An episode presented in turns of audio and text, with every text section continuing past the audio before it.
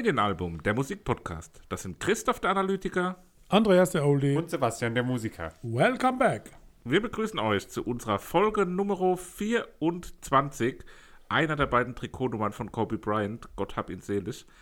Und diese 24. Folge beginnen wir wie immer mit drei wunderbaren Alben. Einmal den Steaming Satellites mit dem ja, selbstbetitelten Album aus dem Jahr 2015. Weiter geht's mit No Twist oder The No Twist und Vertigo Dreams. Nee, Vertigo Days, dem, der Neuerscheinung aus dem Jahr 2021. Daydreams. Und dann ganz zum Schluss kommt das ganz Das alte Album Supertramp mit Breakfast in America.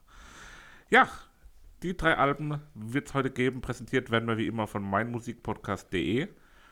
Und die Frage, wie immer zu Beginn einer jeden Folge, wie geht's euch und wie ist es euch mit der neuen Musik ergangen? Ja, meist war ein bisschen Bayern-lustig. Bayern-lustig, aber man hat es nicht gemerkt. nee, warte, ist das gemeint. Ich kannte Steaming Satellites nicht und auch No Twist. Kennt, kennt überhaupt jemand No Twist? Also bestimmt ganz viele. Äh, kannte ich nicht. Hab teilweise Dinge gut gefunden. äh, ja, und der Klassiker ist ein Klassiker. Das hat wieder bei mir elementare Gänsehautmomente ausgelöst. Schwelgen in Erinnerung.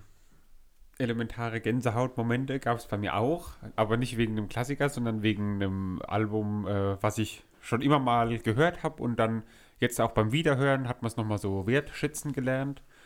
Und die anderen beiden haben mir auch sehr gut gefallen. Also für mich war es eine sehr schöne Woche insgesamt. Habe ich gerne gehört alles.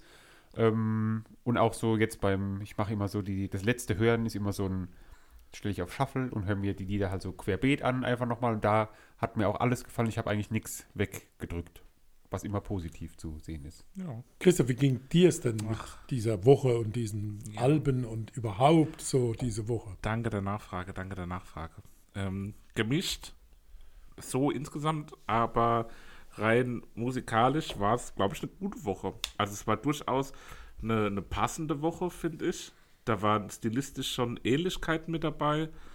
Ähm, also es waren jetzt keine komplett unterschiedlichen Alben, die jetzt gar nichts, gar keine Anknüpfungspunkte miteinander gehabt hätten, sondern hat durchaus auch gepasst, war ein guter Mix. Ich habe es jetzt nicht im Shuffle gehört, aber ich kann mir vorstellen, dass das auch ganz gut funktioniert hat. Ähm, und würde sagen, wenn ihr jetzt keine allgemeinen Punkte mehr habt, steigen wir doch direkt mal ein mit der Überraschung von den Steaming Satellites. Die dampfenden Satelliten. Ja, dann machen wir das doch und gehen damit nach Österreich.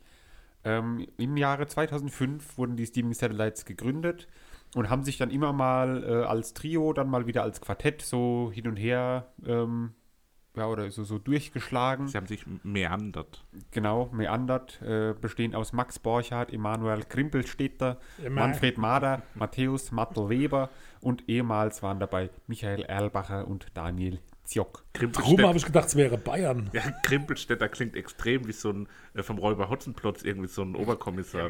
Dimpfelhuber. Das stimmt, da, da ist was dran. Und ich habe noch ähm, geguckt, was so die Musik ein bisschen beschreibt. Und ich habe da was sehr Schönes gefunden. Das lese ich jetzt einfach mal vor. Ähm, man hört diese geile Musik halt ständig im Auto, der U-Bahn, bei der Wohnzimmerparty vom Buddy und so weiter. Einfach weil die Situation so schön untermalt, anstatt aufdringlich ins Gesicht zu springen. Es ist Musik, die sogar der Hip-Hop-Klaus und die Metal-Susi schön finden werden, wenn sie nichts an den Ohren haben. Gerade weil diese Musik eben nicht sinnbildlich mit den Armen herumfuchtelt und schreit, schau wie krass anders und geil ich bin. Und ich finde, das trifft es eigentlich sehr gut, beschreibt das Album und die Steaming Satellites an sich äh, ganz gut. Die sind sehr von der, vom Stil her so eher, Ah. also ni- nicht wirklich zurück, also ich will sagen zurückhaltend, aber eigentlich sind sie ja nicht zurückhaltend. Also wenn man die Musik hört, das geht ja schon gut nach vorne, aber es ist eben nicht so ganz extrem aufdringlich und so. Und sie haben auch, oder mit, wem sie oft verglichen werden, einfach weil sie halt aus Österreich kommen, sind ja Bilderbuch und Wanda. Okay. Also es sind so die, mit denen sie immer in einem Atemzug genannt wurden oder werden oder halt immer auf die beiden anderen Wegen der Herkunft. angesprochen werden, eben wegen, wegen der Herkunft. Und dann wird immer gesagt, Bilderbuch und Wanderhaar waren so erfolgreich. Und wie findet ihr das oder so? Oder wie seht ihr euch in dem Konstrukt so? Darf ich ganz kurz noch eine kleine Verständnisfrage stellen? Ja. Wer ist Klaus? Ja, Geld Das ist ja ist, Hip-Hop-Klaus, ähm, der mit dem will auch nichts zu tun haben. Und, aber Jemand, dann, der Klaus heißt und Hip-Hop hört. Hip-Hop-Klaus. dann lieber zu Metal Susi oder was? Genau, Metal Ja, Sufi, das kann okay. ich mir ganz Dann gut vorstellen. Susanne. Ne? Viele Ja. Grüße, falls jemand uns zuhört und Klaus heißt und sehr gerne Hip-Hop hört, ähm, dich laden wir melden. ein. Ja. Herzlich willkommen. Also ich entschuldige mich auch nochmal, dass ich die als Bayern bezeichnet habe. Also das, das ist natürlich Österreich, das ist natürlich Das ist äh, elementarer. Unterschied, eben. Verzeihen Sie bitte. Ähm, kurze Info noch zu dem Album. Zwei Tage vor der Aufnahme ähm, stand die Band kurz vor der Auflösung. Also Echt? die haben sich so extrem gestritten bei diesem Album. Also sie haben erzählt, dass es immer mal wieder Streitigkeiten gab oder so kleinere ähm, Unstimmigkeiten halt so vor Aufnahmen gerade. Aber bei dem Album war es wirklich so, dass sie zwei Tage vorher gesagt haben, okay, das war's, wir, wir lassen es einfach und dann haben sie sich aber doch wieder angerufen und gesagt, so, ja komm, wollen wir es nicht doch probieren. Und dann hatten sie wohl auch noch zum ersten Mal einen Produzenten dabei ähm, bei dem Album, der auch so gut vermitteln konnte. Und dann noch eine Info zu dem Album, bevor wir in die Besprechung gehen, würde ich sagen. Ähm, Hat er meine Quelle entdeckt? vermutlich. äh, die haben das Album komplett live eingespielt. Also nicht jedes Instrument einzeln, sondern alle, Würde ich jetzt auch so machen, wenn ich. alle gleichzeitig zusammen und haben sich dann immer jeden Tag einen Song Alle vorgenommen. gleichzeitig Zusammen. Naja, das ist ja im. Normalfall bei, bei Aufnahmen, ist ja, Ja. macht man ein Instrument nach dem Das anderen. ist ja so. fast wie, nennt, wie nennt sich das? Live? Ja, okay, wie wäre denn live, ohne dass es alle zusammen aufgenommen hätten? Ja, ja gibt's nicht. Live Aber ich wollte ja nur erklären, dass es halt. Instrument. Nein, normalerweise, wenn man sagt live aufgenommen, heißt so bei einem Auftritt oder so. Aber in dem Ja. Fall live, alle in einem Studio, alle Grüß Gott, gleichzeitig gespielt. wir spielen jetzt alle live unser Instrument Und da war so, ich erzähle einfach weiter, einfach redet ihr euch drüber. Ignoriere uns einfach. Ähm, dass sie jedes Lied eben Nein. 30 bis 40 Mal gespielt haben pro Tag, bis sie am Ende dann die, äh, den passenden Take hatten. So. Und dann halt immer, bis wirklich jeder den Song gefühlt hat und sich in den Song richtig rein denken konnte und so. Und dann haben sie es aufgenommen. Und ich finde, um jetzt zur Besprechung zu kommen, das hört man auch. Jetzt, wo du sagst, ich habe die ganze Zeit überlegt, an was das liegen könnte, das macht's aus. Ich finde, da kommt schon viel Energie bei rüber, Energy. als wenn das. Ich merke schon, meine Informationen werden hier nicht akzeptiert. Doch, das, du kennst uns doch, wir blödeln doch immer so ein bisschen. Ganz minimal rum. Mögen wir anfangen? Wie fandet ihr es denn? Jetzt mal ich fand's Detail, gut, ich fand's wirklich gut, gut hörenswert, äh, schön abwechslungsreich. Finde die Stimme von Max sehr, sehr schön. Hab dann auch gelesen, dass die mit Kings of Leon Sänger Caleb Followills, Followills verglichen Flaws. wird. Flaws. Flaws. Flaws. Ähm, ja, ich fand's gut. Achso, die Mischung, ein bisschen, bisschen Indie, Space Rock, Retro, Genau. Elektronik. Die Bezeichnung Space Rock, ich glaube, da kann man sich nichts drunter vorstellen, wenn man es einfach so hört, aber wenn man dann die Musik dazu hört, findet man so, das Ja, passt Pink, irgendwie. Pink Floyd. Space Rock ist Pink Floyd so ein bisschen. Und ich finde aber, genau das Ja? ist auch das verbindende Element. Habe ich noch nie vorher gehört, Space Rock, Flink Boy. vor, vor dem. Okay. Oder findet ihr nicht, dass die all- alle drei Alben sowas, dadurch, dass überall immer so elektronische Elemente auf eine Art mit dabei Das stimmt, sind? das ist die und die haben, Gemeinsamkeit. die haben alle so ein bisschen was abgespacedes, auf ihre eigene Art jeweils. Also ich möchte Supertramp bitte hier nicht verglichen haben mit. Ähm, ja gut, Steaming Satellites. 2013 habe ich die persönlich entdeckt. Da sind sie beim Maifeld aufgetreten damals. Es war mir klar, dass jetzt irgendein Live-Erlebnis kommt. Oh, die habe ich schon gesehen. Ja, die haben wir auch schon, zu- also du nicht, Ja, aber schon Chris und ich haben die schon gesehen. Und ich habe das fälschlicherweise vor ein paar Wochen schon mal in der Matzen-Folge behauptet, dass wir Tickets für das Konzert hatten, zu dritt, und äh, das abgesagt wurde wegen Corona. Da hatten wir aber gar keine Tickets zu dritt. Da warst du nicht ganz dabei, Papa. Aber für die Steaming Satellites hatten wir zu dritt nämlich Karten. Ähm, und da wären wir hingegangen in Karlsruhe. Und leider kam das nie zustande. Aber hoffentlich wird irgendwann nachgeholt. Ja, ich habe die Band auch schon häufiger live gesehen. Ähm, in ziemlich coolen kleinen Locations hauptsächlich.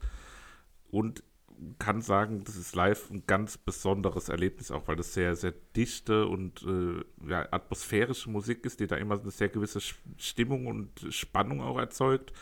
War da auch sogar einmal, ich glaube, da bist du ausgefallen oder so, mit meiner Frau auf dem Konzert gewesen, die eigentlich, das ist jetzt nicht so ihre Musik, kann man glaube ich sagen. Ähm, aber der hat auch ziemlich gut gefallen, hat gemeint, ich würde es auch wieder angucken auf jeden Fall. Und ja, alles in allem eine Band, die mir sehr, sehr gut gefällt. Ich muss sagen, dass das Album hatte ich unterschätzt, so in der Wahrnehmung. Mir haben die beiden Alben davor besser gefallen. Äh, tun sie wahrscheinlich jetzt auch noch, aber ich hatte das Album immer so ein bisschen abgetan als, naja, da haben sie zu viel gewollt, was ich an der einen oder anderen Stelle vielleicht auch noch so sehe. aber trotzdem ist es im Kern immer noch das, was ich an den Streaming Satellites sehr gern mag und das, das kommt hier auch zur Geltung. Grüße an Kati, wir denken ganz fest an dich. Die Ja. ist gerade heute ein bisschen out of order, aber wir sind in Gedanke bei dir. Ja. Definitiv. So, jetzt bin ich dafür, dass wir Lied für Lied durchgehen. bei allen. Ja, weil beim Basti machen wir das so gut wie nie. Das ist aber, da fühle ich mich jetzt aber geehrt. Gell? Ja, weil wir ihn immer am Schluss machen. weil Genau. er Richtig, das seid ihr besonders- immer schon angetüdelt. Also Together, der erste Song, ist für mich so ein. Ganz so kurz noch, Stichwort angetüdelt. so ein- die Streaming Satellites, so denen wird oft nachgesagt, oder wurde wohl oft nachgesagt, dass sie nur betrunken auftreten können, was Das aber kann nicht ich stimmt. Haben sie extra gesagt, dass es, also liegt wahrscheinlich auch an der Art der Musik Ja, und an vielleicht ist es nicht betrunken, sondern auf andere, andere Substanzen ja. wahrscheinlich. Das kann natürlich sein, das haben sie, glaube ich, nicht explizit dementiert. Steine, 100 Pro. Pilze. Das kann natürlich vielleicht auch sein. Naja, Together. Together, Number, Number One, 1, Lagerfeuer, Evergreen. Geniale Stimme, zieht sich hinten raus ein bisschen. Meine Vermerke. Ja. Classic Rock Elemente, Gitarre sehr prominent, coole Gesangsstimme, die, die ist einfach, die zieht sich dann auch durch. Ja, und insgesamt habe ich es noch als äh, etwas minimalistisch insgesamt so. Also Aber- weil es nicht so viel passiert, es passiert ein bisschen was, aber es ist eben so sehr, wie auch diese, dieser Text, den ich davor gelesen habe, so ein schönes Hintergrundliedchen. Aber hinaus zieht es schon so ein bisschen, ne? Also ja, könnte ja, das vielleicht stimmt, schneller zum Ende kommen. knapper sein. Ja. Hätte man ein bisschen Luft für andere Titel noch gehabt, ne? Das ist wohl wahr. Rocket, Nummer 2. Genau, fängt ja mit diesen ja, roboterartigen Tönen, habe ich jetzt mal genannt. Ähm, und dann kommt da wieder so ein schöner, cooler, grooviger Groove. so habe ich es bezeichnet. Ja, man muss sich bewegen. Also man, man wird direkt animiert, irgendwie so mit zu swingen, egal was man gerade macht. Äh, hat das Lied so einen gewissen mitreißenden Schwung und es ist gut. Und das ist auch so ein Lied, wo ich zum Beispiel nicht anders kann, als so in der Luft Schlagzeug mitzuspielen. Und allgemein ist es auf dem Album sehr oft, finde ich, dass das Schlagzeug da auch so nicht extrem im Vordergrund ist, aber es Ja, ist immer sehr, schon- sehr wichtig und schon- tragend und Ja, spielt genau, so eine und führt halt dazu, dass man so sich so ein bisschen bewegt und da Also ich habe mir es als runde Sache notiert. Der Gitarresound im Solo gefällt mir nicht. Also das ist irgendwie ein, eine verzerrte Gitarre, die ich gar nicht so toll finde. Und habe zu dem Titel gelesen, rhythmisierender Synth, der gemeinsam mit einer dreckig gesungenen Hookline das Intro bildet. Ach jo. Oh jo, Klingt doch schön. Du, du gucken mal, ne? Also ich fand's rund. War gut. Bei Unreal Nummer 3, ähm, Bass und Gitarre schön im Wechsel. Die, Bridge ist so choralartig, also da, da habe ich so Männer in lange Kutte singen hören. Bei 205 war auf einmal ein Marching Band Style, also da habe ich irgend so ein Feld gesehen, wo so ein Marching Band auf, äh, marschiert und nach 3.30 könnte auch Schluss sein, aber nee, es geht noch eine halbe Minute weiter. Also war für mich so ein Break, 3.30 Ende und dann ging es dann doch nochmal los. Also insgesamt ein sehr stimmiger Song. Krass. Ich fand genau das Ende, das, was ich an dem Lied mag, Ja, so dass es so kulminiert zum Ende hin. Das ist genau das, was ich Kulmi dann was? auch Kul Culmination. Das ist genau das, was ich äh, auch an den Streaming Satellites immer so mag, dass die dann so diesen dichten Klangteppich ausrollen, eng gewebt. Die Mhm. Maschen sind sehr klein. gerade am Ende wie dann so die Musik und der Farbe. Gesang so ineinander übergreifen und so überleiten, das finde ich auch. Das habe ich auch extra erwähnt und äh, sehr, sehr schön auf jeden Fall. Bei dem Lied habe ich auch zum ersten Mal eine Referenz hier stehen. Das erinnert mich irgendwie am Anfang insbesondere an Panic at the Disco. Ähm, und zwischendrin wird es dann sehr, sehr opulent und ja, bisschen f- mh, schwer zu fassen, das Lied, finde ich, weil es doch viele verschiedene Facetten hat. Also allein wenn man jetzt hört, was wir jetzt so an, an, an Eingebungen oder Ideen dazu genannt haben, wird ja schon klar, dass das jetzt durchaus viele Sachen miteinander vereint. Beim Lied Nummer 4, Honey, ähm, Honey. fängt an mit so einem äh, Schlagzeug Intro-mäßig Ja, und dann habe ich geschrieben, weiß ich auch nicht, wie man es anders bezeichnen soll, aber dann zuppelt die Gitarre halt so eine Bluesig. schöne Melodie da drüber, über den Gesang und über das ganze Lied und das hat mir auch wieder sehr, sehr gefallen und ist halt auch wieder so dieses Abwechslungsreiche, was die äh, Band da auf dem ganzen Album zeigt. Also sie können eben dieses laute und ein bisschen härtere, aber auch dieses bisschen zurückgenommene und das gefällt mir eben sehr gut, dieser, dieser, diese Mischung. Aber da sieht man, ich habe auch dieses schöne, bluesige Gitarrenriff bemerkt. Rundes, schönes Lied. Ja, dem ist nichts hinzuzufügen. Wundervoll. Bei Restless Robot, Rockstampfer, habe ich da mal gelesen dazu, also nicht von mir, sondern gelesen. Ja, es ist so, ähm, so, so ein Zwischenspiel. Ich habe am Ende, wo diese, wo diese gedämpfte Stimme kommt, ähm, da, das klingt, oder halt wahrscheinlich durch das gesamte Thema, durch dieses Space Rock und dann, weil da über Roboter und so gesprochen wird, habe ich mir da vorgestellt, wie er mit so einem Raumschiff an einem vorbeifliegen aus diesem Raumschiff raus singt, dieses Gedämpfte. Das ist, wenn man sich das Bild oder auch die, das ähm, äh, Cover ist ja auch so ein Astronaut, der da vor so einem Planet rumfliegt. Und in so einer Situation stelle ich mir das Lied irgendwie vor. Mhm. Ja, mich hat es auch nicht so richtig gecatcht, das Lied. Also es war so ein bisschen Zwischenspiel, Papa trifft es für mich auch ganz gut. Es ist so ein bisschen ja, zum Vergessen so zwischendrin. Gut. Bei, bei Door ist es wieder anders. Da habe ich so einen interessanten Rhythmus, Austausch zwischen Gitarre und Schlagzeug gehört. Viel Spannung. Das würde ich Maifeld Derby ins Brückezelt äh, mir wünschen.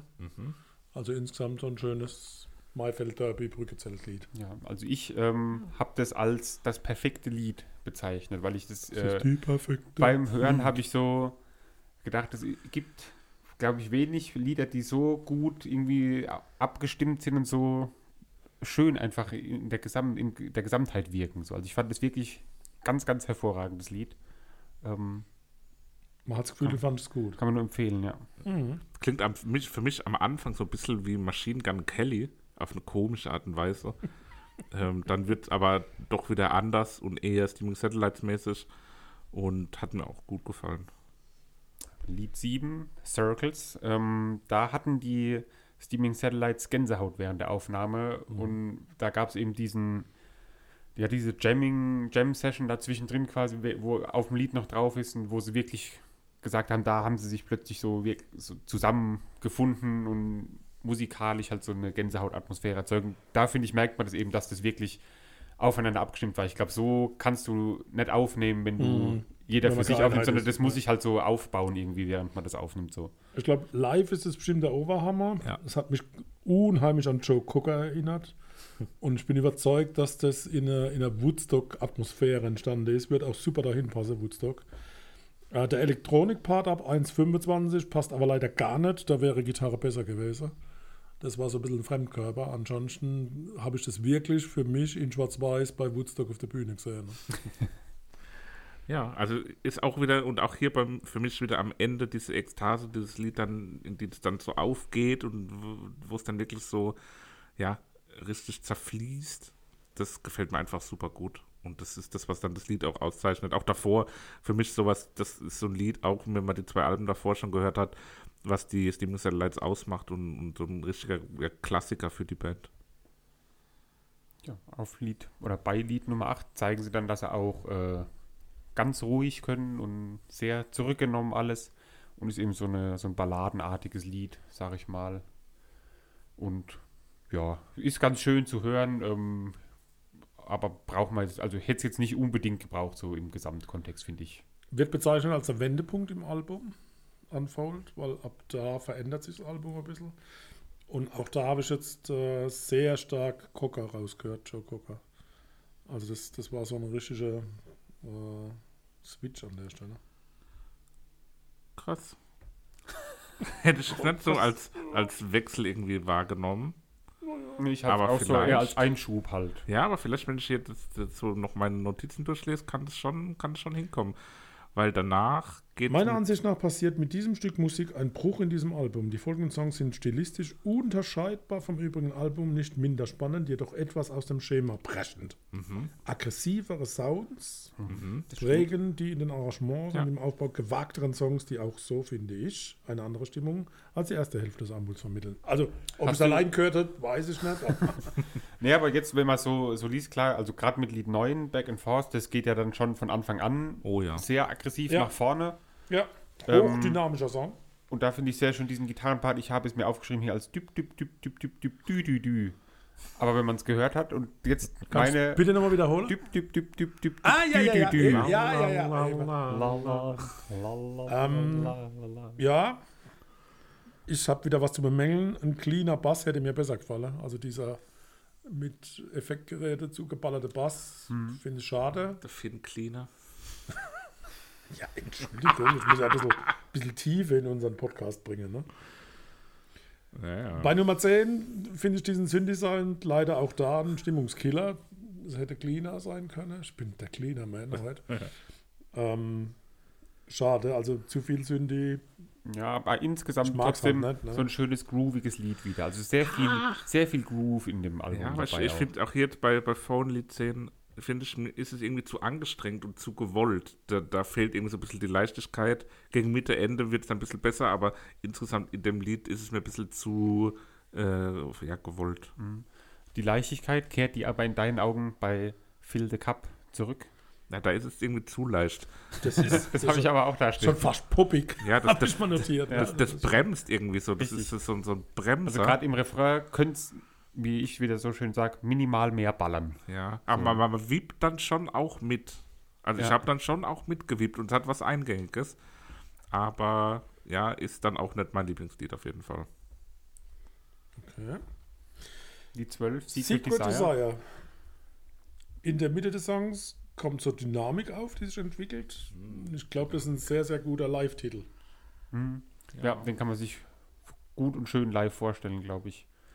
Wie eigentlich alles halt auch. Also es ist wirklich auch eine Band, die vom Live-Spielen, glaube ich, auch lebt, aber wie du schon gesagt hast, wir haben sie hauptsächlich in so kleinen Locations gesehen, Ja. was eigentlich traurig ist, weil ich finde, von der Musik her könnten die durchaus auch größer sein, so. Ja. Was dann aber wieder blöd wäre, wenn die auf einer großen Bühne spielen, weiß ich nicht, wie dann die Musik eben so rüberkommt. Ja. Dann kann es wieder zu, zu groß sein. Genau, ich fand den Vergleich von Papa mit Kings of Leon eigentlich ganz, ganz interessant, weil das finde ich ist auch musikalisch gar Ah, nicht so nicht weit von weg. mir, sorry. Ja, ja, nee, aber den du genannt hast. Ähm, ja gefunden habe. Und ja, finde halt, die, die, die Kings of Leon sind ja auch so eine Band, die sehr groß sind, die große Locations spielen.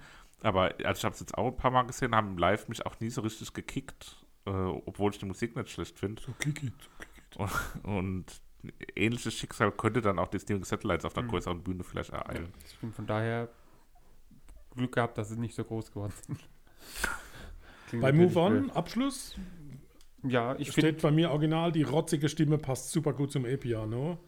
Die Klatscher steigenden Rhythmus, schöne Leslie-Effekte bei Gitarre und Bass. Leslie hört man gar nicht mehr so oft. Äh, Ich finde es ein sehr gelungener Abschluss und es war für mich dann an der Stelle nicht zu fassen, dass das Ösi sind. Ja. Weil Leslie, das ist doch der Hund, der genau, Collie. Der, Nein, Leslie ist dieser Lautsprecher, der sich dreht. Ah, Ah, Ja, das ist jetzt- Sirene, oder? Klar, Gott. Sireneneffekt nennt man den heutzutage. Ah, aber Sirene-Effekt. früher Das hieß es wohl. Leslie. Sirene. Ja, aber insgesamt fand ich auch wieder ein sehr schöner Abschluss für das Album. Serena Williams. Nochmal so Oh, jetzt schön, gerade auf jeden Fall. Ein schöner Abschluss. Wunderbar. Wollen wir zu der Favorite schreiten, Ich bin bevor dafür. es noch weiter nach Ja. unten geht. Leg los. Ich finde Door nochmals hörenswert. Oha, das, was das Seppi schon als besten Ja, Song richtig, aller Zeiten finde ich gab, schweinig. Habe ich das weggenommen? Ich Ja, hätte noch natürlich. zweiten. Soll ich, soll ich Nein, jetzt- nein, nein, soll nein, ich jetzt nein, lassen? nein, nein, nein, nein, nein, nein. Also von mir, von mir gibt es Lied Nummer 9, Back and Forth. Super wild und rockig vom ersten Ton an, geht krass nach vorne, hat eine tolle Energie, mag ich gerne. Klassische Kaufen, kaufen, kaufen. Und die Richtig nächste Runde voll rückwärts. Gas. Gut, dann entscheide ich mich doch einfach für das äh, Gänsehaut erzeugende Album beim Künstler selbst und nehme Lied Nummer 7, womit wir dann, ah ne, wir haben nicht drei aufeinanderfolgende Lieder. Naja, Lied Nummer 7, Circles. Knapp daneben ist er Turtles. vorbei. Wunderbar. Dann Ah, hätten ja. wir das äh, geschafft. Have a break, have a Have a, No Twist. No ähm, twist. have a no twist. Das sechste Studioalbum von The No Twist mit dem Titel Vertigo Days wird uns in unserem zweiten Abschnitt der heutigen Folge Nummer 24 begleiten.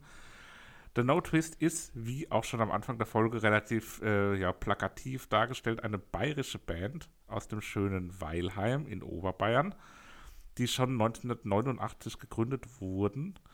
Ähm, die, die Gründungsmitglieder sind Markus Acher, Mischa Acher und Martin Mecki Messerschmidt. Mischa. Aktuell ist statt äh, Mackie Messerschmidt der Andreas Andi Haberl mit dabei. Mackie Messerschmidt ist doch mit Sicherheit kein Künstlername. Ja, beim, wie schon letztes Mal so ein bisschen angekündigt, sind der No Twist auch durchaus international ein Thema. Ähm, natürlich auch in, in so einer, ja, ich nenne es jetzt mal, äh, nerdigen Indie-Schiene. Da, da haben die durchaus einen großen Namen und sind auch ja, so ein bisschen Stars und, und auch so, so Altstars fast schon. Legenden kann man durchaus auch sagen. Ähm, und mit Vertigo Days jetzt auch den, den bisher größten Charterfolg des Al Albums ist bis auf Platz 5 der deutschen Albumcharts ähm, geklettert, damit das erfolgreichste kommerzielle Album, was sie hatten und auch kritikermäßig kam das doch sehr, sehr gut an. Kritiker. Wow. Kri Kritikmäßig kam das sehr gut an. Mhm. Richtig. Und ist auch nicht das sechste Album, das ich wir ihn grad sehe. verlieren irgendwie. Nee, ich habe gerade hab grad erschrocken festgestellt, dass es natürlich nicht das sechste Studioalbum ist, sondern der hat schon viel mehr als sechs Studioalben.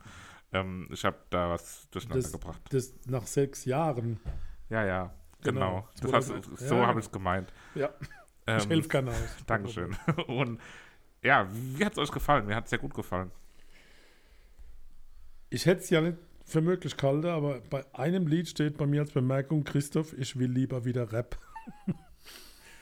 das zeigt, dass da ein Wechsel stattgefunden hat. War ganz oft ein Titel super schön, gut zu hören und einer absolutes Bäh.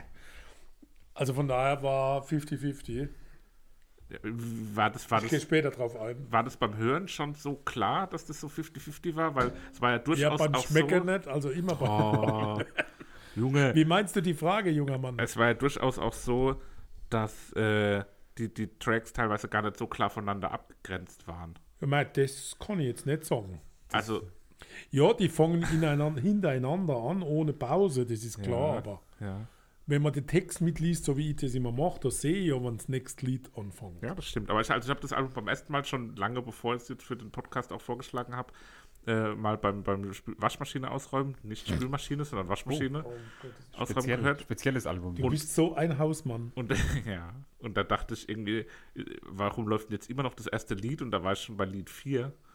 Äh, war ich aber auch nicht so aufmerksam offensichtlich. Aber bist so eingeschlafen ging es mir auch ungefähr. Also man musste schon immer gucken, wann ist denn jetzt der Wechsel. Auch gerade für die Notizen musste man immer darauf achten. Und dann haben sie n- andere Lieder, wo dann plötzlich einfach zwei Lieder sind, aber dann nur als eins gehandhabt wird und so. Also es ist. Ähm, Ja. Aber insgesamt hat es mir, muss ich sagen, gut gefallen. Ähm, ja, so schön zum Durchhören halt einfach. Klar ist jetzt nichts, wo man ähm, random abspielen kann, auch wenn ich dann eben jetzt heute zum Beispiel gemacht habe. Funktioniert auch so, aber natürlich ist das ein Album, wo man von vorne bis hinten durchhören sollte. Um eben alles, alles mitzubekommen. Bemerkenswert ist so diese Internationalität und auch dieses Einbinde von ganz unterschiedlichen Menschen, von Japan äh, bis Chicago. Also finde ich ganz nett. Jazz ist ein tragendes Element, das hat man gar nicht so oft. Ja. Insoweit ist es hochspannend und interessant gewesen. Wie gesagt, es gibt so ein paar, aber kommen wir jetzt gleich dazu, wenn wir die einzeln besprechen. Da kann ich gar nichts mit anfangen, aber hätte ich jetzt auch nie tatsächlich in eine bayerische Band nein, interpretiert. Ne? Ja, stimmt. Wobei beim Gesang hört man manchmal schon, finde ich, sehr stark, dass das auf jeden Fall keine Muttersprachler und auch ziemlich klar Deutsche sind. Also das ist auch so ein unverhohlener deutscher Akzent beim Englischsingen. Ähm, was ist aber hat auch so eine Ungehobelt, gewisse. oder? Äh, nee, halt, äh, Ah, un- also knallhart very strange. und durchaus auch ähm, charmant irgendwie, finde ich. Okay. Geh mal rein. De Los. definitiv Al Norte. Erster instrumental beginnender Track. Meine Bemerkungen: drei Fragezeichen. Hä? Fragezeichen, Fragezeichen. What's that? Experimenteller Beginn, Trommeln, komische Geistergeräusche. Ja, Ja, genau. genau, das. Drei Fragezeichen. Hä? What's that? Kommt, kommt ungefähr hin. Aber Gespenstisch. ja, also da ist man erstmal ein bisschen, ja nicht schockiert, aber man weiß erstmal nicht, was man damit anfangen soll mit diesem, Ja. mit Drei dem Album, was da so Fragezeichen. Hä? kommt. What's that? genau.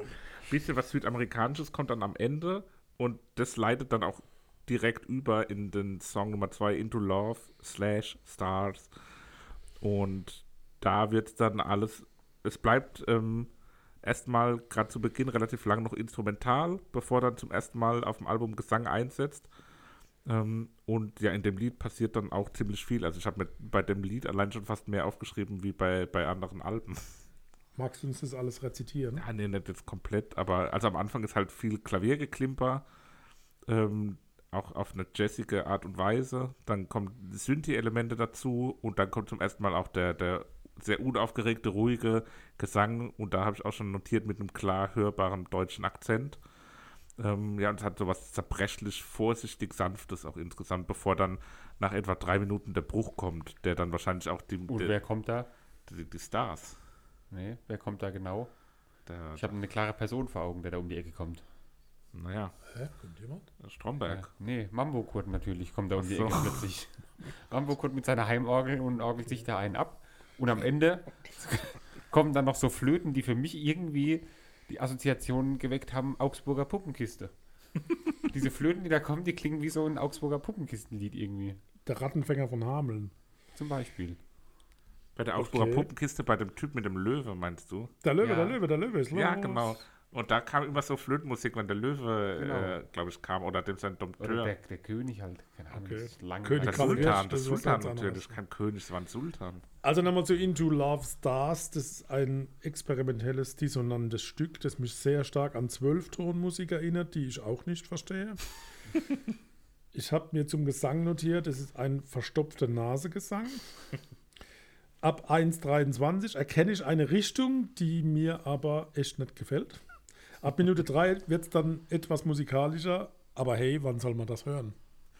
Also das ist einer dieser Titel, die nicht zwingend in mein Repertoire aufgenommen wird. Ja, verstehe ich. Danke. Und am Ende passiert dann auch nochmal weiterhin viel. Da kommen dann nochmal so klirrende Sounds, die, als wenn Gläser das einzige Instrument. Und dann kommt nochmal ein Chor mit hohen Stimmen. Ähm, und dann kommt nochmal ein neues Soundelement. Weiß nicht, ob es eine Klarinette ist oder ob es nur wie eine Klarinette klingt. Selbstverständlich Klarinette gespielt von, lass mich nachschauen, Theresa Leubel. Ah ja, die, die Leubels, Theresa. Nein, die, die Therese. Und ja, die Klarinette, kommen wir später noch dazu, Von ist ja Therese gespielt. durchaus auch äh, ein Thema in, in anderen Alben der heutigen Folge. Absolut. Ja, Exit Treachery to myself. Stretch, Ähm, stretch, Da habe ich auch wieder so ein Bild vor Augen, wann man das hören könnte. Und zwar läuft man da auf einem Festival an einem Zelt vorbei, nämlich, und hört so dumpf aus dem Zelt raus diese Musik. genau, am Ausgang. Okay, ja, nicht am Ausgang, einfach wenn man halt vorbeiläuft. Wenn man zur Handbrotzeit läuft zum Beispiel oder zum Keine, Barbarenspieß. genau, es gibt auch andere leckere Speisen. Zum Auf, Beispiel den Barbarenspieß.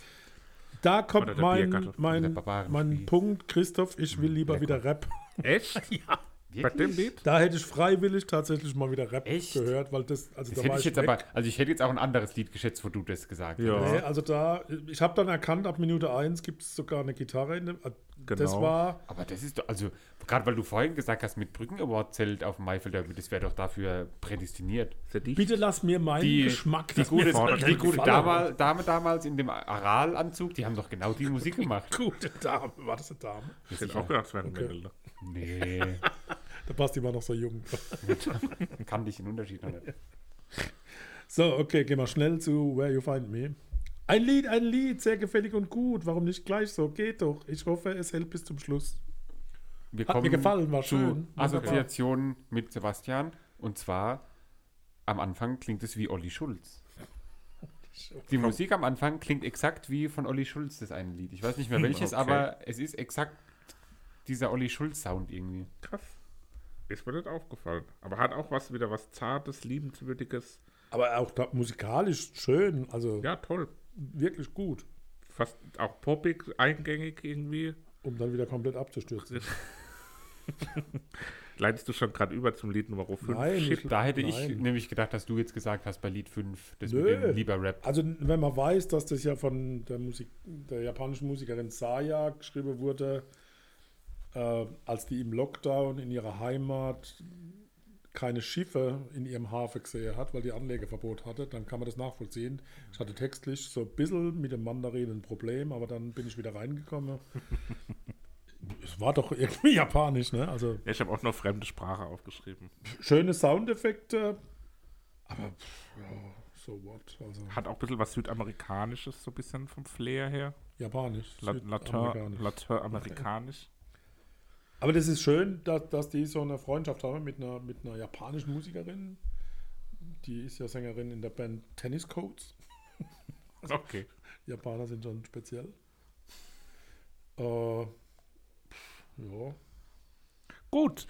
Äh, du hast eben den Olli Schulz am Beginn von dem Lied Ja. rausgehört.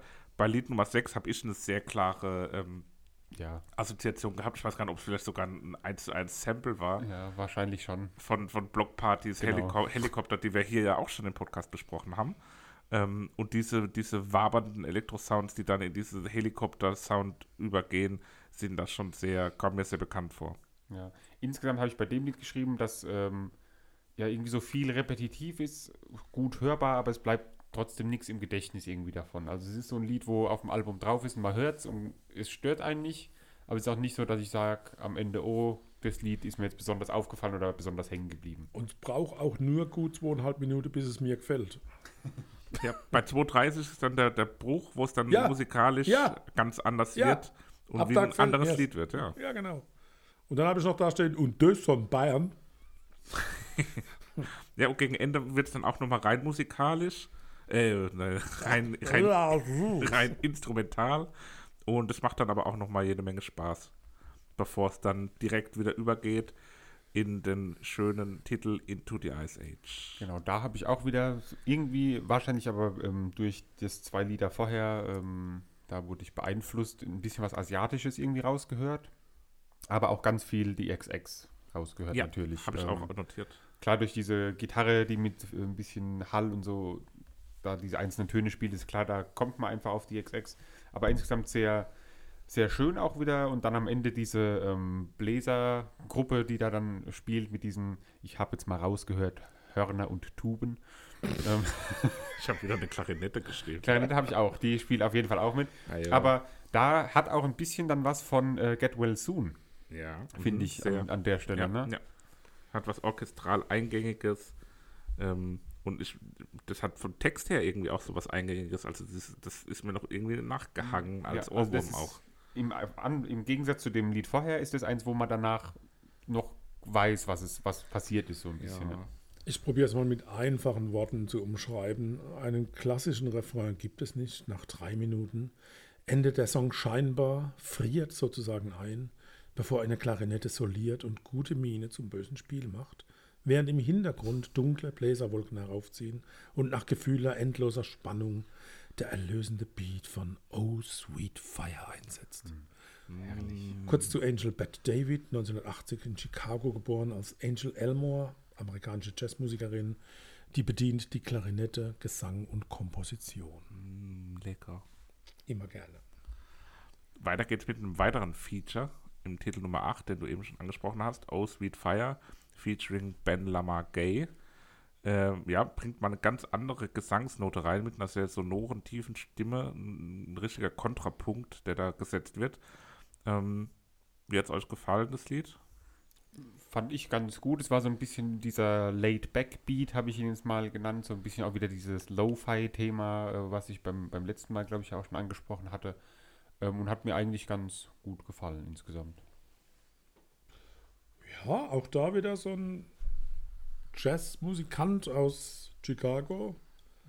Und wenn man den Hintergrund weiß, die, sie haben ein Sample gemacht und haben den dorthin geschickt und haben gesagt, Mensch, mach was draus. Und ist dabei rausgekommen. Das zeigt die, diese Kooperation mit anderen Musikern auf der ganzen Welt. Ja. Da muss man schon was erreicht haben, um das überhaupt so machen zu können. Ja, und auch die Offenheit Also da dann ich heute sowas jetzt zu äh, nach formen. Chicago was schicke, ein Sample, dann Ja, wer weiß. landet es im Mülleimer. Ne? ich weiß gar nicht, wie ein Sample geht. Nicht, du. Kennst auch niemanden in. Chicago. Doch.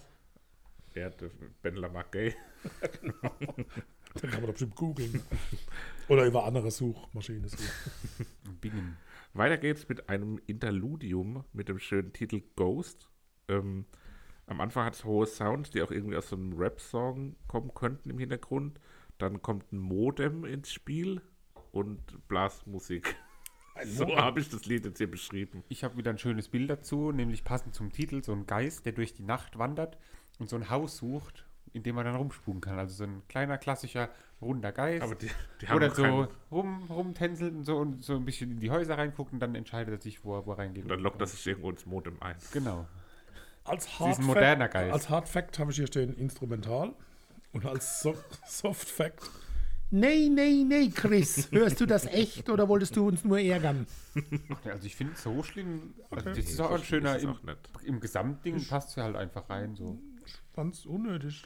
Also Ghost. Wobei dann danach zum ersten Mal, glaube ich, so wirklich ein harter Bruch im Album ist. geschrieben. Recht Das erste Mal, wo einfach nicht ein Lied ins andere direkt übergeht, sondern wo einfach das erste Lied aufhört und dann fängt das nächste Lied an. Normale, angenehme, echte Musik. Ich liebe es. Sanson. Sehr, sehr schön. Ja. Okay. Tambourin, Tambourin wird in Zeitlupe und äußerst sparsam eingesetzt. Da habe ich auch selten gehört, dass man wirklich so mit einem Schlag pro Minute äh, da mit dem Tambourin aktiv ist. Aber gut. Ja, ich habe auch geschrieben, es hat, äh, es ist sehr musikalisch und auf eine minimalistische Art schön.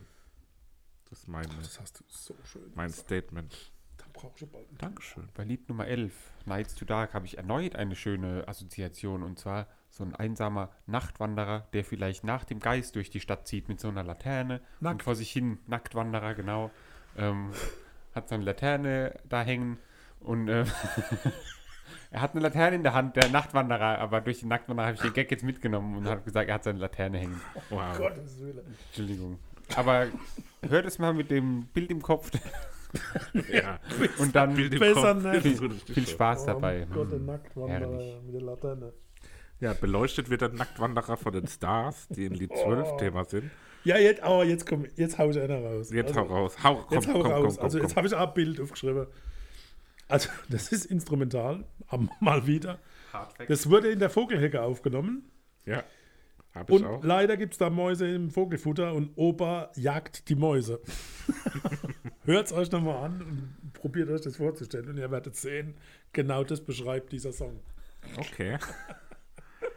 Müsst ihr echt hören, das passt ehrlich. Das kriegt, ihr kriegt das nie mehr aus dem Kopf, wenn ihr das irgendwann wieder hört. Seht ihr der Opa in der Vogelhecke rumrennen. Ja, ich habe es als, als sehr dicht und, und musikalisch auf eine freudig positive Art, knackig, kurz, gute Laune verbreitend und Vogelgezwitscher toll, toll. Also zweimal Ich toll. da stehen, ein Doppelt kurzer toll. Übergang. Okay.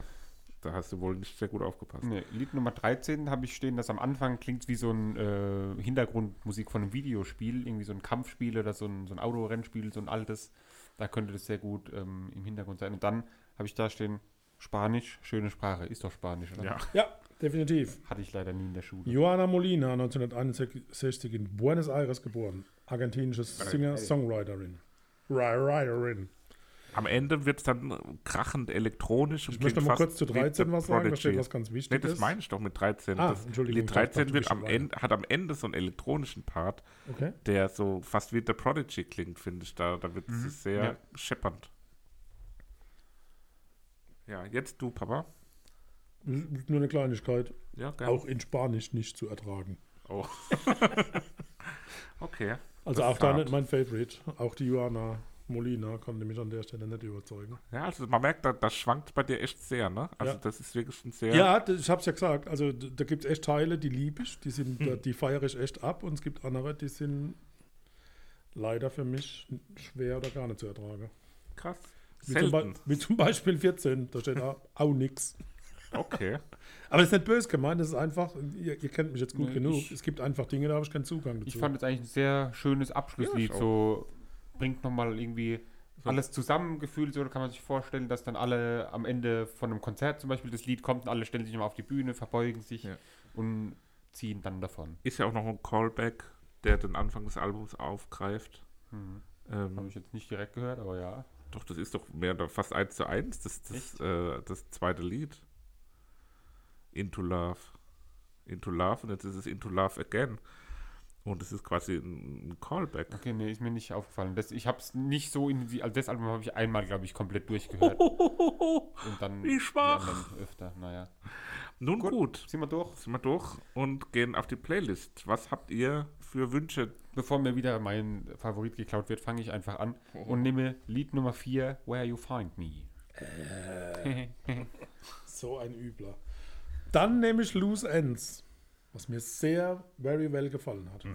Ja, verstehe ich. Kann ich nachvollziehen, kann ich fühlen. Von mir gibt es dann noch Lied Nummer 3, Exit Strategy to Myself mit Gitarrenelementen, einem schönen Klangteppich und ab sofort auf unserer Playlist auf Spotify zu hören. Und ich habe, nicht, dass es zu negativ rüberkommt, ich habe wirklich viele dieser Titel sehr gemocht. Nur ein paar habe ich überhaupt nicht gemocht. Also nicht, dass es falsch verstanden wird. Es ist jetzt nicht so, dass ich No Twist gar nicht hören will. Gut, und damit gehen wir in die letzte Unterbrechung, bevor wir zum finalen Segment kommen, wo es dann um Supertramp und Breakfast in America geht. 29. März 1979, die damalige Supergruppe Supertramp bringt ihr Album Breakfast in America raus. Lecker. Lecker, so ein Breakfast, das ist ja super. Supertramp gründet sich 1969, finanziell unterstützt durch einen holländischen Industriellen. Ähm, Das klingt voll mysteriös. Ein holländischer Wie hieß der Industrieller. gute Mann? Irgendwas mit Fun? August Van Miesgas. Stanley Miesgas. August Miesgas. Industrieller. Äh, der Bandname leitet sich ab von einem Buch mit dem Titel The Autobiography of a Supertramp von W.H. Davies. Und die Band absolviere, absolvierte ihren ersten öffentlichen Auftritt, ich habe gerade einen Frosch im Hals, sorry, ihren ersten öffentlichen Auftritt noch unter dem Namen Daddy im Münchner PN Club in der Leopoldstraße. Echt? Ja. Im Juli 1970 erscheint das Debütalbum und der Stil ist als Progressive Rock äh, zu bezeichnen. Äh, den Rest spare ich jetzt, also wie kam es dazu, äh, weil man, denke ich, schon auf die einzelnen Titel eingehen sollte. Es gibt so eine Besonderheit beim Logical Song, gibt es äh, ganz kurz eine Sequenz von einem beliebten Spielzeug der späten 70er Jahre, also ein Piepton. Und es war damals klar, da wusste jeder, das kommt von, von Mattels Electronic Football Handheld Spiel. Äh, und das zweite, was ich noch gefunden habe, ist äh, das Cover. Ich weiß nicht, ob ihr euch das Cover angeguckt habt. Das ist ja diese Bedienung in, im Hintergrund die Skyline von äh, New York. Und es gibt eine Verschwörungstheorie, die besagt, dass damals schon tatsächlich 9-11 vorhergesagt wurde, weil an der Stelle das Glas Orangensaft den Feuerball darstellt, der äh, im World Trade Center zu sehen ist. Und wenn man sich das, Also das, das viele- Cover anschaut, Viele Verschwörungstheorien, von denen manche vielleicht auch irgendwie. an der Haare beigeholt sind. Nein, manche vielleicht mehr oder weniger denkbar wären oder Ja. so, aber das. Aber das kann Cover ist, schon- also man, man kann sich das Cover mal anschauen, Ja, es ist wirklich gut gemacht. Klar, und natürlich ist genau das Glas Orangensaft und es sieht aus wie ein Feuerball. Also Aber ich finde, das ist noch so die Art von Verschwörungstheorie, die Ja, irgendwie so die- die harmlos ein und charmant happy, ist. ja, okay. Das stimmt als, als. Verschwörungstheorien noch sowas waren, das war irgendwie noch schön. Und Ja. heute ist das alles so. ich wusste furchtbar. genau, dass das euch jetzt auffixt, dass man es darüber unterhalten könnte. Das, das findet ihr gut. Ja, so funktioniert Podcast. Ja, genau. ähm, ich habe jetzt beim Wiederhören tatsächlich echt Gänsehaut gehabt ein paar Mal, weil das ist halt wieder mal so, das ist Erinnerung an die Jugend. Ne? Das ist auch eine der Platten damals, die ich mir gekauft habe, wo ich mal ein bisschen Taschengeld zusammengekratzt habe und äh, das da investiert habe, weil das war einfach ein Muss damals. Wie fandet ihr es? Habt ihr Dinge wiedererkannt? Ich glaube, so ein Teil Supertramp Ja. kennt man, ne? Ja, also ich habe Dinge auf jeden Fall wiedererkannt. Ich glaube aber tatsächlich, dass ich die nicht von Supertramp kannte. Da kommen wir dann später bei den einzelnen Songs dazu, weil mir kamen Sachen bekannt vor, aber mh, so wie ich es empfunden habe, kannte ich die alle aus irgendwelchen Coverversionen oder Samples in, aus anderen, von anderen Künstlern.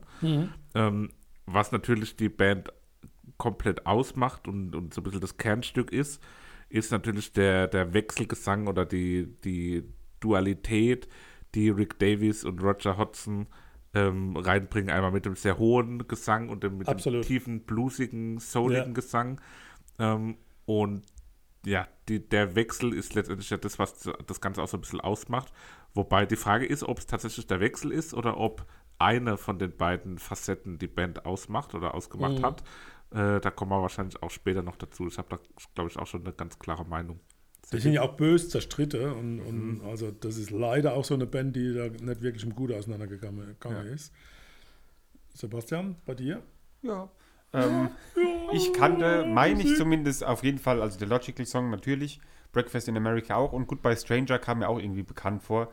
Bei Take the Long Way Home bin ich mir nicht sicher, ob es mir wirklich bekannt vorkam oder ob ich einfach mittlerweile, das habe ich auch oft, wenn wir so Lieder hören und ich höre die irgendwie direkt nachdem wir unsere Hausaufgaben verkündet haben und höre die dann zwei Wochen später, dann denke ich so, ach, das kommt mir ja bekannt vor, aber vielleicht liegt es dann nur daran, dass ich es halt schon mal kurz reingehört habe oder so. Aber auf jeden Fall und insgesamt ein sehr gutes Album. Also kurzweilig auch wieder, gerade die zehn Lieder. Ich meine, das war bei Alben früher ja eh oft der Fall, dass sie halt einfach deutlich kürzer waren und dadurch vielleicht auch ja, halt einfacher zu hören irgendwie. Weil halt, Mm, Das Gegenteil eigentlich fast. Eigentlich waren die Alben früher tendenziell eher länger, Ja. hatten nur längere Lieder. Heute sind Ja, alles okay. so 16 Lieder, Ja, aber die Lieder so- gehen nur ja, noch 2 klar. Minuten Ja, 10 genau. oder Da sind so. lauter 5, 6 Minuten Genau. Titel drin. Ne? okay, das stimmt natürlich. Dieses synkopische Klavierspiel auf diesem, diesem Elektrik-Piano, das zeichnen die natürlich aus und die Bläsersätze. Ne? Also das ist auch was, was auch zu der Zeit doch außergewöhnlich war. Aber das erkennt man sofort wieder. Also wenn, sobald du ein Klavier einsetzt, genau, war- ja. das ist Supertramp. Ja. Aber da sind sie auch treu geblieben. Ne? Und auch die, die Klarinette, die wir vorhin ja, Ja, auch schon hatten, und das Saxophon, die beiden Instrumente, die sich sehr, sehr ähnlich sind. Das, das Ja. wissen, glaube ich, gar nicht so viele, aber Seppi, wir beide haben Saxophon gespielt. Profis auf dem Und wissen natürlich, dass die Klarinette und das Saxophon fast dasselbe Instrument letztendlich sind. Also Ja, jeder, der Klarinette spielen kann, kann auch Saxophon spielen und umgekehrt. Ähm, und die sind beide hier doch sehr prominent Aber nicht vertreten. jeder kann so gut. Und ich finde, wir sollten den besten Klarinettenspieler, den wir persönlich kennen, hier auch mal erwähnen, der äh, teilweise in, in Sinfonieorchestern und so weiter unterwegs ist. Er Ähm, ist ein Virtuose. Er ist ein wirklicher Virtuose, hat früher äh, Musikwettbewerbe für unser ganzes Orchester im Alleingang gewonnen, weil er halt irgendwie ein Solo gespielt hat und eine ganze Kirche mit seinem äh, hervorragenden Klarinettenspiel ähm, gefüllt hat. Herzliche Grüße daher an Marco Gaulke an dieser Stelle. alles Liebe, alles Gute. So, wollen wir einsteigen? Ja. Gone Hollywood, erster Titel. Die am Anfang erstmal sehr, sehr laut gemacht. Autoradio oder was auch immer, wo man es gehört hat, weil man gedacht Ja, hat, okay, da kommt ge- ja gar geht's denn schon los? Weißt du, Und- all die Blatt, die muss man sehr, lauter sehr, machen. sehr leise gewesen am Mhm. Anfang und dann ähm, ja eben direkt dieser typische Supertramp-Gesang irgendwie, ein bisschen musicalartig alles, aber ein sehr schöner Einstieg. Ja, Das Papa, wie, wie, wie gefällt dir der Anfang? Stört dich dieser einklingende Beginn? Nein, ich bin ja nur gegen Outfading. Okay, okay. Und das ist leider, leider ein sehr prominentes Beispiel, die es nie schaffe, einen Titel einfach enden zu lassen, sondern einfach den Knopf zudrehe. Aber ich war wieder beim ersten Mal wieder anhören so extrem auf Bee Gees eingestellt, weil die, der Gesang, also das ist immer wieder erstaunlich. Man, man denkt, oh Mist, jetzt habe ich doch irgendwie die falschen Dinge erwischt. Ne? Ähm, ja, also das ist aber die, auch die, der Aufbau dieser Titel, so dieser Neuaufbau ab 1,20, wo es dann nochmal losgeht, trockene Bass bei 2,15. Ab 3,15 ist es für mich eine Hymne. Äh, ab 3,48 denkt man, es ist Schluss und dann geht es noch einmal los. Ah, das, ist, das ist für mich echt, ja, wahrscheinlich einfach, weil ich zu der Zeit Großwoche bin. Das Ja. ist Erinnerung. Aber da, da passt schon alles. Also ich habe mir das hier auch ähm, so notiert, dass das wirklich auch gegen Ende dann wirklich, da ist alles on point. Also da ist wirklich Ja. alles, da, da, das hat so eine, so eine Dramatikalität. Das ist konstruiert, das sind wirklich, Ja. da, das ist ein Architekt dran gewesen. das, Das, ist nicht äh, einfach irgendwie Akkorde aneinandergereiht, sondern Hatten wir ja auch vorhin, kurz bevor wir die Aufnahme gestartet haben, das ist sowas, insgesamt auch jetzt das ganze Album oder die Musik, das findet man heutzutage wirklich entweder gar nicht mehr oder nur noch ganz, ganz selten irgendwie so ganz an ausgewählten Stellen. Mhm. Aber das ist einfach so ein, eine Musikart, die gibt es nicht mehr so in, der, in dem Stil. Ja, haben wir vorhin ich ja so. drüber gesprochen. Also ich glaube auch, es wird kein Mensch mehr kaufen. ne? Mhm. Ja, man klar, es ist halt, hat sich halt gewandelt alles so. Ja. ja. Und auch wieder diese, diese Nostalgie, wo du da mit reinbringst, ist halt, früher hat man halt weniger Optionen gehabt, irgendwie ja, zu klar, hören. weil ne? du musstest dir ja Platte kaufen. Und Also, da hast du dir du die gekauft, das war was voll Besonderes und du hast die halt nur gehört und so. Ja. Und jetzt heute hört man was und im nächsten Moment macht man die Schallplatte aus oder was und dann drückt auf Spotify halt auf den nächsten Künstler. Ich war sonntags 19 Uhr da gesessen in meinem Zimmerlein und habe SBR 3 eingeschaltet, weil da die Top 10 kommen sind. Da hat man wirklich von Ja. 19 bis 20 Uhr mit dem Kassettenrekorder mitgeschnitten, damit man neue Musik gehabt hat. Ja, das Also eine Platte hat auch 20 geil Mark irgendwie so die gekostet. Zeit. ne? Also wenn man die Zeit das hast du echt hat, überlegt, äh, ob, du- ob das Geld ausgibst. Ne? Also entweder habe ich Polizeifunk gehört oder SBR 3. Ne? ja, aber da hat es auch eine ganz andere Wertschätzung irgendwie Ja. so. was ja, halt du musst dich ja entscheiden. Ne? Also du musst auch anhand von, ähm, was ich heute noch mache, vom Plattecover entscheiden, kaufe ich die oder nicht. Mhm. Natürlich gab es Läden auch in der Stadt, wo man neu hören könnte, aber das war mir zu aufwendig. Also von daher Ja, bin ich klar. immer rum, habe geguckt, oh, cooles Cover. Oder wenn ich gehört habe, Mensch, Iron Maiden hat was Neues oder sonst was, dann war das einfach cool, wenn man die Und gekauft heutzutage hat. macht man es andersrum. Ich habe jetzt zum Beispiel Arlo Parks, ähm, wo wir hier vor ein paar Wochen hatten. Oder war es die letzte Folge? Weiß ich nicht mehr genau. Auf jeden Fall ähm, hier jetzt besprochen, angehört und daraufhin habe ich mir dann jetzt äh, das, Mhm. das Album gekauft, also um dann den Künstler nochmal zusätzlich zu den Streams, die man immer gibt, weil aber davon verdienen Künstler nichts, deswegen dann nochmal das Album gekauft. Also ja, aber ich glaube, wenn man die Zeit damals miterlebt hat, ist es schon was, was Feines. Das war was anderes, genau. Logical Song, also einer der, der Top-Titel von Supertramp. Top 100 der besten Rocksongs, äh, am besten verkauft, lang gehalten. Äh, ja, damals gab es tatsächlich auch gar nicht so sofort diesen Erfolg und vom Text her vernichtende Kritik am, an der britischen Schule und Bildungssystem. Das war ja bei Pink Floyd ähnlich. Äh, Another Brick in the Wall handelt ja auch von dem Thema. Also auch da sehr viel Gesellschaftskritik. Würde man das aber heutzutage noch als Rock einstufen? Hm. Eigentlich nicht, oder? Ja, als Rock. Kann, Eher schwierig, eher so. so. Einstufung ist ja immer schwierig, auch gerade Klar, aber ja auch dann so, Es so ist jetzt kein klassisches. Rocklied, sage ich jetzt Ja. mal. Nee, Rock nicht, aber damals, Ja. damals war es und damals, Ja. war, damals war auch Klarinette in der Lage, Rock zu spielen. Ja, aber ich, also aber bei dem Rock'n'Roll in dem bei Sinn dem es Lied- nicht. Ne? muss man natürlich über dieses äh, überragende Saxophon ey, das Solo so sprechen. gekillt. also wie dieses Saxophon da einsteigen, so diese, ach, Ja, herrlich. ja. Also ganz, so weit haben wir es leider nie gebracht, als wir Saxophon gespielt haben. nee, nicht ja, aber knapp. Ganz ja, knapp. Wir sind über den Fünf-Töne-Blues rausgekommen, aber danach wurde es schwierig. Ja, also das ist, der Logical Song ist ein, ein reiner Mega-Hit. Und trotzdem bin ich mir nicht bewusst, ob ich das jemals in der Version gehört habe. Ich weiß es wirklich nicht. Aber mir kam das Lied extrem bekannt vor. Und zwar, und das ist auch ein bisschen peinlich für alle von uns irgendwo, ähm, woher ich das Lied kannte, war von der CD Papa, die wir bei dir im Auto regelmäßig gehört haben. Äh, was heißt regelmäßig? Ich habe halt eine Zeit lang früher mal in unserer Kindheit ganz gern gehört. Das war ähm, auf dem Scooter-Album. Da haben sie mit dem Titel Ramp, The Logical Song, äh, haben sie das Lied als Sample benutzt. Und ich meine fast, dass mir das hauptsächlich davon ein Begriff sein. ist. Echt? Nee, also ich glaube, ich kann es auch einfach so irgendwie, Keine wenn man Ahnung, mal ey. im Radio rumgeswitcht ist und so bei Rockland oder sowas kam das, glaube ich, als mal. Also. Das ist gut, da muss man nochmal anhören. Ne? Ja, das gibt das- tatsächlich nee, das- ein komisches Scooter-Cover. Bei Goodbye Stranger punktiert er Power Chords im Wechsel mit Hi-Hat und ich finde überhaupt bei Supertramp, die haben ein total einfacher, aber genialer Bassspieler. Also total einfacher Bassläufer, aber sehr prominent, sehr trocken, sehr im Vordergrund. das stimmt. Ganz selten zu hören und der trägt auch ganz viel und bei, der, bei Goodbye Stranger ist er sehr vorne dabei. Das war unsere Musik. Die Platte war durchgenudelt, bis es Vinyl dünn war. Und, und Goodbye Stranger war da auch eins von denen, die immer wieder zurück und immer wieder auf die Stelle gesetzt. Ne? Also, sehr schöner Titel. Hat da ein bisschen das Pech, finde ich, auf dem Album mit der Positionierung. Das ist dazwischen zwei richtigen Mega-Hits irgendwie eingeklemmt. Und deswegen geht es für mich so ein bisschen unter, obwohl es an sich auch eine, eine tolle Energie hat und ein sehr guter Song ist. Ja, Breakfast in America ist ja auch, wie schon gesagt, so ein Hit. Einfach, also kennt man einfach Ja. irgendwie. Ja, Ähm, ja, und ich, also da muss man nicht so viel zu sagen, weil es halt einfach so einfach ein überragendes Lied auch ist. So Ja, ich habe hab notiert, es ist ein Weltlied, wie Dietzsche sagen. ja. ja, ein, ein reines Weltlied. Ja. Am Schluss auch diese jüdische Kulturmusikanklänge. Ne? Also da ist wirklich was dran, wo, wo jeder und vom Text her geht es ja um, um den Traum von Amerika aus Sicht äh, aus, aus Britannien, also von Engländern. Fast kein Outro, das ist schon, also fast kein Outro, schon eine, eine Besonderheit. Ja, und dann geht es über in Oh Darling, das Liebeslied. Sehr gleichförmig, ohne langweilig zu sein.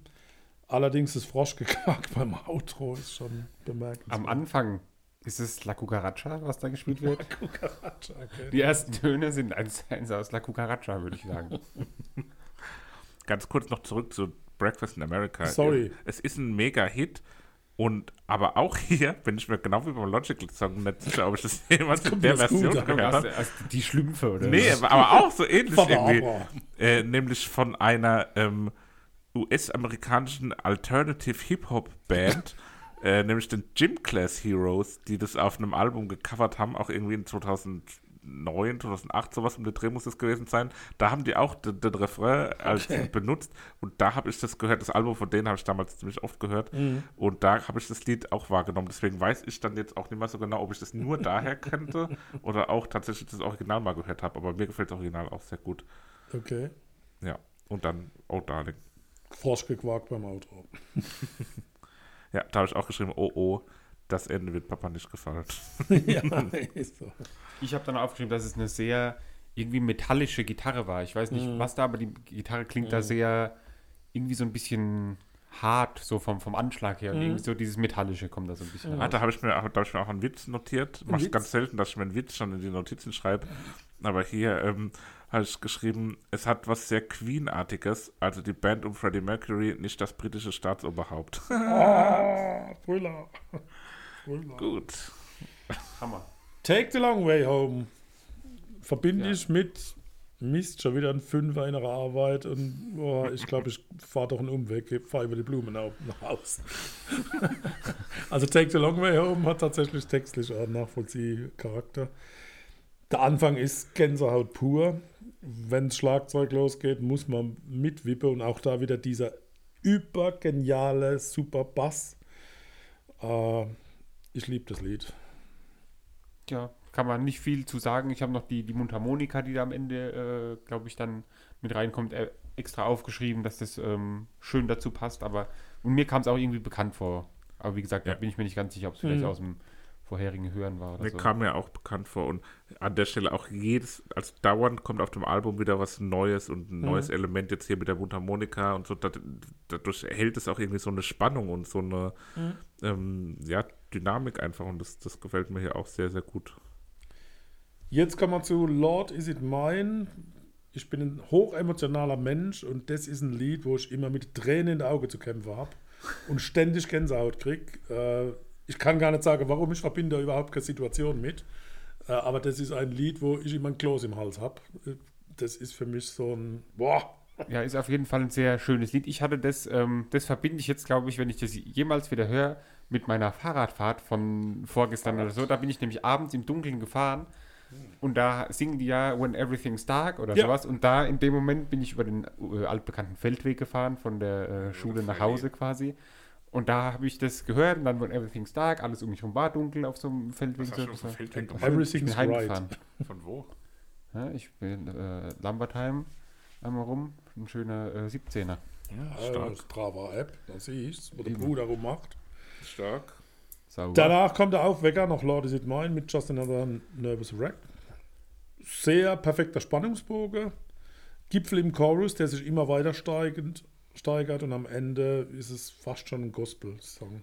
So, und an der Stelle, So, und jetzt ist fertig. an der Stelle möchte ich jetzt mal die Frage stellen, weil da hat man jetzt Lied 7, Lord Is It Mine, was sehr geprägt war von der hohen Stimme von Roger Hodgson und dann Lied Nummer 8, Just Another Nervous Wreck, wo dann eher die tiefere Stimme im, im Fokus stand. Hallo. Ähm, wie bewertet ihr das so insgesamt jetzt, die beiden Stimmen im Vergleich? Also ich denke, dass die hohe Stimme für mich zumindest so dieses Besondere ausmacht. Und wenn es nur die tiefe Stimme gibt, wäre es nicht so besonders toll. Ich habe mir da noch keine Gedanken drüber gemacht. Oha. Ja, die hohe Du hattest ja ist 30 für, Jahre Zeit oder ist für mich halt 40? Bee Gees. Das ist. Ist das gut oder schlecht? Ja, ich bin so hin und her gerissen. Aber die Stimme ist für mich gar nicht so wichtig bei Okay. Superdram, sondern es ist mehr die Dynamik, die Musik, die, Mhm, das Pompöse und das, ob der jetzt hoch oder tief singt und ob es der eine oder der andere ist. Hast du dann auch noch die späteren Alben gehört, Ja. wo nur noch die tiefe Stimme dabei war? Ja, Ah, okay, krass. ja, Weil da sind sie ja dann auch so ein bisschen ja abgesackt, sind was der Erfolg anders, angeht. Ja, klar. Und ich kann es voll verstehen, weil ich finde auch, dass gerade die hohe Stimme das Ganze ausmacht. Ja. Nun ja. Nummer 9, Casual Conversations. Für mich das schwächste Lied auf der Platte und das ist auch eins von denen, wo ich sage, hätte es nicht gebraucht. Ja, es ist sehr entspannend und das äh, sehr, sehr, sehr, sehr, sehr schön warm klingende Saxophon ist mir da sehr aufgefallen. Und es klingt ein bisschen wie eine schlechtere Version wie von einem George Michael Song. Und dann geht's in die Nummer 10, Child of Vision, dramatischer Aufbau, nochmal alles rausgeholt, intelligente Rhythmik, schöner Chor Chorgesang. Und sowas schreibt heute niemand mehr. Und für mich fast ein tranceartiges Ende, das nahezu vier Minuten dauert. Ja, da Äh, sowas gibt's nicht mehr. fand ich das Ende aber dann auch wieder ein bisschen zu, Ja, fand ich auch. zu lang Ja, okay. gezogen insgesamt. Das fandest du jetzt wieder gut. So ab vier Minuten ist dann wieder ein gutes Auto. Nee, aber es hat was. Es passt, passt zu dem, also für mich als Abschluss für, für Ja. dieses meisterliche. Ich habe nochmal aufgeschrieben, insgesamt finde ich es ein sehr gutes Album, äh, gut hörbar, aber nach Lied, ich habe das falsche, das falsche Wort betont gerade, nach Lied 6, Nach Lied. so muss ich das sagen, nach Lied 6 fällt es so ein bisschen ab leider. Okay. Ja, geht Find mir ich. ähnlich. Ein bisschen sehr frontgelagert, was die, was die richtigen großen Momente angeht. Aber unterm Strich trotzdem ein ganz, ganz tolles Werk. Meine Herren, ich bin froh, dass ich euch etwas Kultur wieder aus den 1979er Jahren näher bringen konnte. Wenn auch nur in Form von Scooter oder sonstigen amerikanischen Hippie-Hoppie-Bands. Äh, aber ihr habt es an der Stelle genossen, ihr habt es anerkannt, sehr schön. Ich fühle mich wohl, ich habe auch aufgehört zu heulen. Lord is it mine. Kommen wir zu den Favoriten. Nun denn, von mir kommt in der Originalversion, also nicht das Scooter-Cover, sondern hier von Supertramp der Logical Song ganz klar auf die Playlist, der darf da nicht fehlen. Wonderful. Dann, das hatte ich natürlich auch erstmal als Favorit, aber dann äh, wähle ich natürlich einfach den, den anderen Hit, der auf der Platte ist, mit Nummer 4, Breakfast in America. Damit ich nicht zu viel Tränenflüssigkeit vergieße, nehme ich nicht Lord Is It Mine, sondern Take the Long Way Home, um mich daran zu erinnern, wenn ich die fünf nach Hause bringen musste, dass ich den längeren Weg genommen habe. Das war Supertramp. Super. Ja, ihr Lieben, wir werden bei der nächsten Folge ein Jubiläum haben. Ein Jubiläum. Oh, Ein 25 Vierteljahrhundert Familienalbum. Familienalbum. 25 Jahre Vielen Dank an den einen oder die andere, die uns begleitet haben bisher. Ja, Die zahllose Zahl der zahllosen Zuhörer. ja. Vielen lieben Dank und extra speziell, specially for you, wir haben uns Gedanken gemacht, was können wir zur Feier des Tages tun? Und wir sind ganz tief eingestiegen, haben uns den Kopf zermardert und sind auf die Idee gekommen, wir besprechen Alben, die mit 25 zu tun haben oder Richtig. 25 oder Cinque Und ich bitte euch, dass ihr damit jetzt mal anfangt, damit ich weiß, ob 25 meine Assoziation mit 25 zu 25. schlecht ist und ich einfach auf irgendwas ganz Offensichtliches ausweichen muss, was Die ich zur Not noch im Aufgabe Petto habe. war irgendwas mit 25 assoziiert oder wie auch immer. Lieber Christoph, magst du beginnen? Sehr gerne. Ich Sehr, denke, sehr dass gerne. du 20 Minuten Aber bitte Intro braucht nicht allzu lang dafür. Also, So, Es begab sich zu seiner Zeit. also natürlich gibt es hier verschiedene Ansätze. definitiv. Man könnte es natürlich sehr wörtlich nehmen. Nein, niemals. Eines der erfolgreichsten kommerziellen Alben aller Zeiten trägt einfach straight up den Titel 25. Ähm, war für mich auch ein ganz heißer Kandidat, vielleicht kommt es ja noch. Ähm, Eine Frau? ja, eine Frau von einer Frau, das hat mir sehr gut gefallen, aber habe ich dann am Ende nicht gewählt. Ähm, wegen meiner Frau, ich habe dann am Ende Rücksprache gehalten, nämlich mit meiner Oh. Frau, Okay. weil ich hatte mehrere Kandidaten noch zur Auswahl und habe Okay. dann gesagt, sie soll entscheiden. Süße. Äh, Ähm, Süße soll entscheiden. ja, richtig. Ja, und? Und Kathi hat's ausgesucht. Katja hat ausgesucht, also am Ende aus einer Auswahl von drei Alben. Das erste Album, was ich auf dem Zettel hatte, war 25 Wochen in den US-Charts. Das war also schon, schon sehr, sehr weit Den hergeholt. Ansatz habe ich aber abgesucht, aber habe nichts Gescheites gefunden. Ich habe ich Ich hab hab mir, meine, dann kann ich meine auf jeden Fall nehmen. ich hab, mir- ich hab mir erst das Album ausgesucht und habe dann geguckt, wie man die 25 interpretieren könnte. Und habe dann irgendwo auf der Wikipedia-Seite eine 25 gefunden. Okay. Ähm, und die anderen beiden Alben waren von Künstlern, die das im Alter von 25 Jahren veröffentlicht Oh, haben. das den Ansatz habe ich nicht gehabt. Und wir haben am Okay. Wochenende beim Kochen äh, alle drei Alben komplett in voller Länge durchgehört. Und am Ende fiel die Entscheidung auf einen Künstler, der das Album mit im, Jahr, im Alter von 25 Jahren veröffentlicht hat. Das war aber bereits sein fünftes Studioalbum. Und es wurde am 14. Februar 2020 veröffentlicht. Ähm, es geht nämlich um das Album eines Kanadiers, eines jungen Kanadiers, mittlerweile ist er 26. Ähm, und es geht um Changes von Justin Bieber. Oh, die Justin. Ja, kann man doch hören. Ja, es äh, ist spannend. Also mir hat es auch verdreht, gefallen. Nee, Ja, was ich mich frage die ganze Zeit, was habt ihr gekocht, dass ihr drei Alben durchhören konntet? Ähm, ah, nee, wir haben die geputzt, Ah, ich wollte gerade sagen. genauer gesagt. Also, Ah, gelogen, ja. Seppi, komm, haus raus. also ich hatte zum einen eine Idee, weil ich wirklich, also ich habe mir sehr, sehr schwer getan mit der ganzen Sache. Ich habe auch erst geguckt mit, äh, mit irgendwie, wer war 25 oder wer ist aktuell 25, hat irgendwas veröffentlicht, aber nur Scheißdreck gefunden. Dann auf Spotify, wenn man 25 eingibt, findet man hauptsächlich irgendwelche die Hörbuchfolgen. 257er finden Ja, wir ganz oft. Die 257, das, genau. Dann findet man Benjamin Blümchen Folge 25, von jeder Folge aber der 25. Teil und so. Und also war ziemlich schwierig. Dann habe ich noch gedacht, ich nehme die 25, pack einfach zwei Nullen in die Mitte und dann ist es 2005 und ich nehme irgendwas, was aus 2005 veröffentlicht wurde. Ja, das war gut gedacht. aber ich habe mich jetzt für was entschieden, was vor 25 Jahren veröffentlicht wurde. Das ist doch klasse. Ist aber auch okay, denke ich. Absolut. Und da war es auch nicht so einfach, aber ich habe ähm, vorhin mal kurz quer gehört und fand es eigentlich ganz interessant. Äh, Alanis Morissette mit Jack Little Pill. Oh, auch eine Kanadierin, wow. oder? Ja, Geil. Vater. Ja, ich umschreib's mit den Worten, die äh, in der Presseinfo drinstehen. Eine Unmenge an einzelnen Synthesizern und Beatmaschinen umzingelt die beiden Musikerinnen bei ihren Konzerten. Letztendlich müssen sie jeden Song Element für Element aufbauen oder sich in akrobatischen Multitasking-Übungen beweisen. Es entsteht eine eher Rave-artige Atmosphäre, bei der der Einfluss von Pink Floyd genauso präsent ist wie der von Trip-Hop und Techno. Noch rumpelt und scheppert es ein wenig, aber das Potenzial ist beachtlich. Durch ihre Songstrukturen öffnen sie Klangräume, bis die Sängerin mit dem Gesang die Songs auflöst und vereinzelt verhalte E-Gitarren das Ganze aufblitzen lassen. Okay. Wir hören 25 Hours von Ummeblock. Oh, na gut. Boah, spannend. Klingt spannend. Ist spannend. Na dann. Habe ich noch nie von gehört. Ich auch nicht. Aber, Aber- Fiddler's Green hatte ich noch gehabt, ne? 25 Blarney Roses oder die liebe Adele mit ihrer 25. Ja, das wäre halt so der offensichtlichste Part gewesen. Umme so. Block ist echt cool. Also Ich habe noch um, mein, meine 2005-Überlegung wäre dann ähm, Coldplay mit XY gewesen. Ja.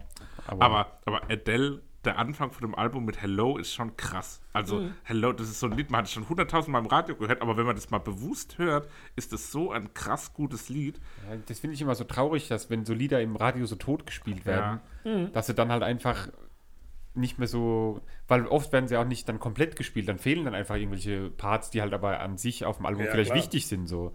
Gerade so bei, bei, bei irgendwelchen Rocksongs, die, die ganzen Soli und so, die da nicht, naja. Also da haben wir für nächste Folge echt eine richtig coole Jubiläumsmischung, glaube ich. Also da ist echt alles dabei. Genau. Da Wollen wir wir noch uns. ankündigen, dass vielleicht zwischendrin noch eine, eine Spezialfolge möglicherweise erscheint? Könnte Vielleicht. Vielleicht haben wir im wieder Rahmen äh, des Möglichen sein. einen, einen Gast, da müssen wir noch mal schauen, aber vielleicht Ja. erwartet euch zwischendurch schon noch was Kleines. Vielleicht.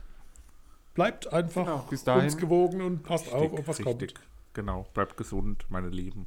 Genau. Bis bald, Rian. Grüße. Tschüss. Adios.